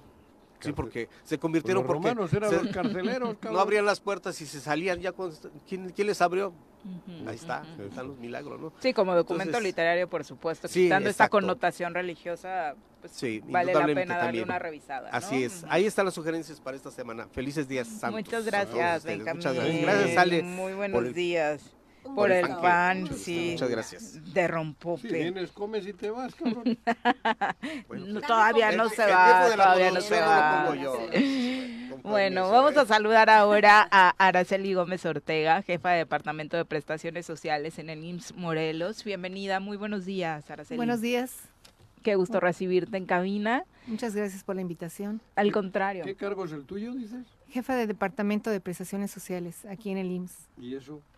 Eh, estoy a cargo de las unidades operativas de prestaciones sociales y estoy en el área de prestaciones sociales en donde nosotros impartimos cuatro programas que es eh, cultura física y deporte, capacitación y adiestramiento técnico, desarrollo cultural y promoción de la salud. Dentro de cada programa tenemos muchas actividades. Aquí en Morelos ¿Ya tenemos... se saben esas actividades? ¿Perdón? ¿Ya, ya conocen Ah, sí. los, los, los, ¿cómo se llaman? Los, los afiliados, los cuentavientes. Sí. ¿Cómo? Derechohabientes. Derechohabientes. ya Yo sí, eso. de Sí, aquí prestaciones... No, no, en serio, pregunto. Sí. Porque Prestas- suena bien interesante, pero no sé si, si ya saben que tienen esas oportunidades. Eh, sí, nosotros constantemente estamos en la promoción de esas actividades Mm. y algo muy importante que esas actividades justamente son para población en general. No tienen que ser forzosamente personas afiliadas al IMSS. Población en general y tenemos también grupos prioritarios, personas Mm. con discapacidad, adultos mayores, eh, derechohabientes del área médica. Entonces, dentro de los programas tenemos actividades en deportes, este, natación, tai chi, chikun, yoga, fútbol, voleibol, básquetbol, ejercicio físico de bajo impacto y bueno, todo lo relacionado con deportes. O sea que si quiero que Juanjo practique Tai Chi, aunque no sea derechohabiente, que no lo es, ¿lo puedo inscribir? a Sí, claro. Eh, pueden, pueden ir a las actividades. Hay que cubrir únicamente lo que es el requisito de inscripción para cada usuario, de- dependiendo de la condición que tenga. Es este, muy son mala su requisitos. condición física. ¿Va a salir Sí. más caro? No, no, para ¿No? nada. Ah. Al contrario, les garantizo que va a salir mejor. Mejor que como llegue, claro que sí. ¿Segura? Segura. ¿Qué es Garantizado. tai chi? ¿Qué tengo Tai que hacer? Son, son actividades orientales, más que nada lo practican la gente adulta, en donde está considerada la relajación, movimientos suaves, de equilibrio, este... Iban muchas personas, sobre todo son personas adultas mayores, pero no es limitativo. Puede ir personas de cualquier edad. Y, y en este tema dices el área deportiva que es importante, para- particularmente para las personas de la tercera edad, para adultos mayores que se sienten ya con condiciones físicas bastante eh, pues lamentables o que incluso le- les pueden apoyar a mejorar otras cuestiones médicas, ¿no? Pero también es importante la, el esparcimiento, esta área de turismo social, ¿cómo es que funciona? Eh, bueno, con base en las estadística- estadísticas que se tienen, el crecimiento de la población eh, de personas mayores va a ser mayor en próximos años. Para el año 2030 se considera el 2050 que va a ser la etapa más alta de donde las personas mayores vamos a poblar a- ahora sí que la tierra. Entonces, eh, dentro de los programas que les comenté en ese sentido, nosotros nos estamos preparando, lo hacemos diariamente a través de las actividades que les comentaba con nuestros programas y las múltiples actividades que tenemos. Eh, eso lo practicamos diariamente, pero desde el año pasado el Instituto Mexicano del Seguro Social está llevando a cabo este programa fomentando el envejecimiento activo y saludable en las personas mayores. Eh, se diseñó el programa de turismo social y es para personas mayores, pero estamos utilizando la infraestructura que tiene el IMSS. Eh, tiene cuatro centros vacacionales, dos en Tlaxcala, que es La Malinci, La Trinidad, uno en Metepec, Puebla y Huastepec, Morelos. En particular, nosotros aquí en, en Morelos lo estamos haciendo en Huastepec y en, eh, son cuatro días, es de un lunes a un jueves, es como todo hotel. Bueno, aquí se les invita a las personas para que participen. Eh, se les brinda un 30% de descuento en el hospedaje. Todos los gastos corren por cuenta de ellos, lo que es el hospedaje, la alimentación, el transporte. Y los precios, por ejemplo, del hospedaje son muy accesibles. Eh, ahorita les puedo mencionar unos costos por, eh, por decirlo para que se animen. Pero dentro de estos días nosotros eh, en el área de prestaciones sociales yo les voy a llevar todas las actividades que yo imparto en mis unidades. Desde que lleguen los vamos a recibir cálidamente con un cóctel de bienvenida. Vamos a preparar, ya tenemos diseñado algo para, para hidratarlos, para darles algo en lo que se instalan. A las 5 de la tarde nosotros empezamos con actividades este, de integración. ¿Eso cuándo? Digo, para ubicar- Del ¿mañana? 24, del Ah, el 24 al 27 de abril es la segunda edición y la tercera edición en este mismo año va a ser del 23 al 26 de octubre. Y bueno, más o menos es semejante, pero si buscamos algo variado en cada, en cada evento. El primer día lo que vamos a hacer es recibirlos. A las 5 de la tarde hacemos dinámicas de integración, juegos, rondas. Volvemos a una etapa, este, pues ahora sí como un tanto recreativa y pudiéramos considerar hasta infantil. Vamos a hacer algo divertido, algo bonito, que se conozcan. Vamos a conformar los grupos, cómo vamos a trabajar, les vamos a decir. Pero todo eso es opcional. Las personas eh, en, que participen tienen la opción de decidir, yo quiero ir a Huastepec y nada más quiero ir a descansar. Quiero estar en mi habitación, quiero salir, pero si ellos lo deciden, nosotros estamos preparados para atenderlos y para darles varias actividades.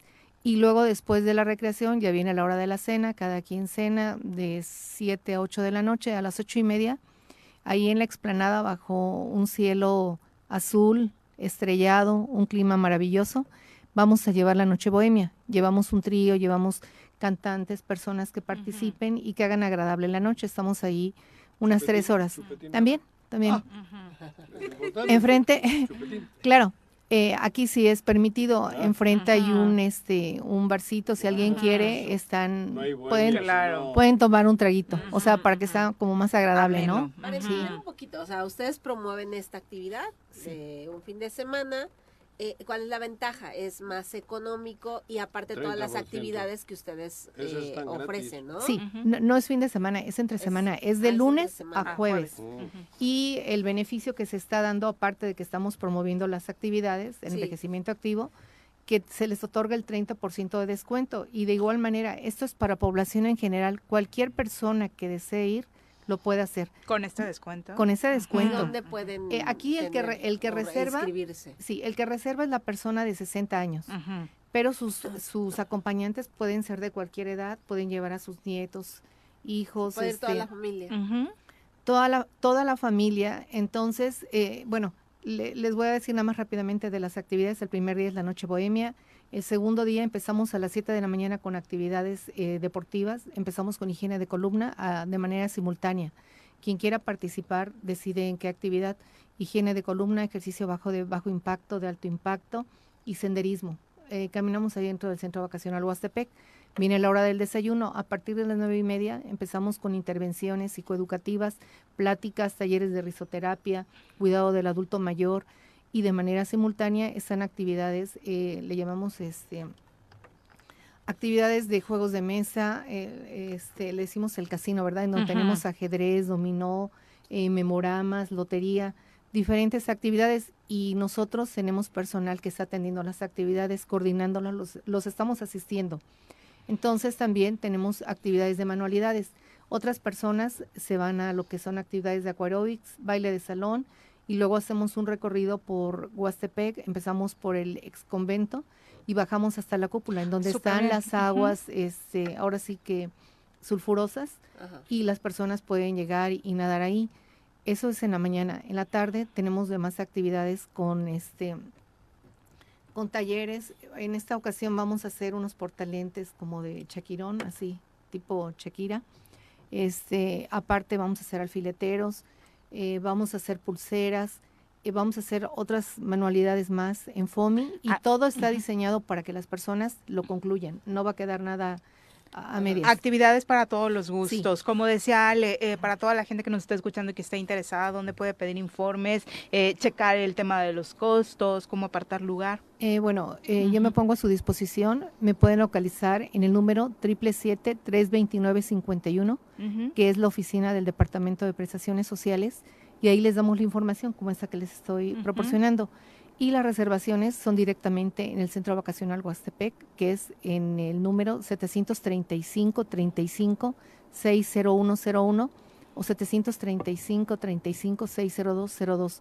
Si tuvieran alguna dificultad o quieren que les ampliemos la información, con mucho gusto, a veces eh, nos llaman, nos proporcionan algún número de celular y les mandamos las imágenes de los hoteles. Los hoteles, el, el concepto pues ahora decimos turismo social, aparte de que es un tanto económico, Huastepec tiene muy bonitas instalaciones, tiene muchas áreas verdes, albercas. Este. Es un gran sí, escenario. eh. Los hoteles eh, han sido remodelados, eh, son muy limpios, diariamente se hace el cambio de, de ropa de cama, toallas, entonces es muy recomendable. Adentro del centro vacacional, vacacional hay diferentes restaurantes. Podemos mencionar que el más caro eh, es de 145, por decirlo así, más o menos para que estimen. Pero dentro de ello también hay más accesibles de 110, de 85. Ellos pueden decidir si quieren comer dentro del centro vacacional o salir. Y este, pues eh, las habitaciones, si una familia quisiera ir de seis personas, por 2.500 pesos aproximadamente, está los tres días, seis personas en un hotel familiar. O hay otro de para cuatro personas que está en dos mil pesos por los tres días. Si quieren una, súper una buena promo. sí, y aparte les digo que son muy bonitas las instalaciones, las casas también. Las casas tienen dos, tres baños, una cama, una recámara principal con una cama matrimonial, cinco camas individuales. Ahí es para siete personas. Las cabañas tienen este un chapoteadero de agua limpia de manantial. Este Y es un gran pretexto para Sí. conocerlos esta temporada. Muchísimas gracias por Sí. acompañarnos. Muy Muchas buenos gracias. días.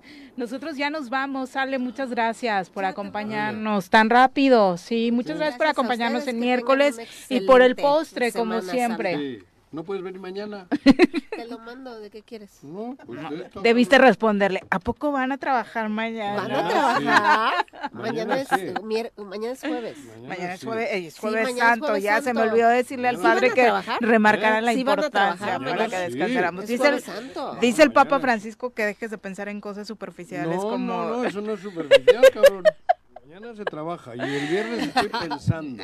Ay, ya, ya, ya, ya, ya, ya, ya, ya, nos vamos. Ayúdanos, Cuau, libéranos de este Ándale, voy a ir Ya a las a ir a uñas. lavar los pies, acuérdate. No, le dije que voy a ir a cortarle Ve las preparándote uñas. para el pedicure de las uñas. Acuérdate que es águila, ¿eh? ¿Quién sabe cómo encuentras las Muchas uñas? gracias. Ya nos vamos. Que tengan excelente día. Nos los esperamos mañana en punto de las 7. ¡Uy!